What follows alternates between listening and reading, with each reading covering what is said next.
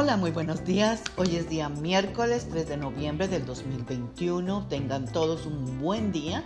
Y hoy vamos a meditar en Tesalonicenses 5:18 que nos dice, Den gracias a Dios en cualquier situación, porque esto es lo que Dios quiere de ustedes como creyentes en Cristo Jesús.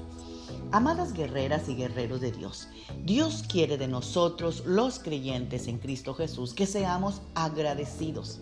Así que no lo esperes de gente que no está en Cristo. El ser agradecido es una actitud que refleja madurez en el cristiano. Entre más comprendamos el amor de Dios, más agradecidos seremos.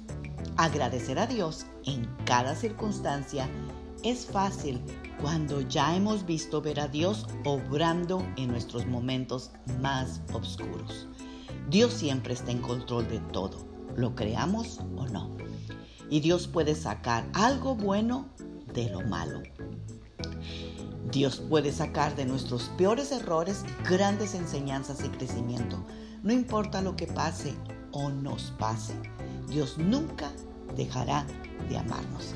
Así que aunque no lo veamos, no le veamos las cuatro patas al gato, démosle gracias a Dios por todo, porque esa es la voluntad de Dios para contigo y conmigo.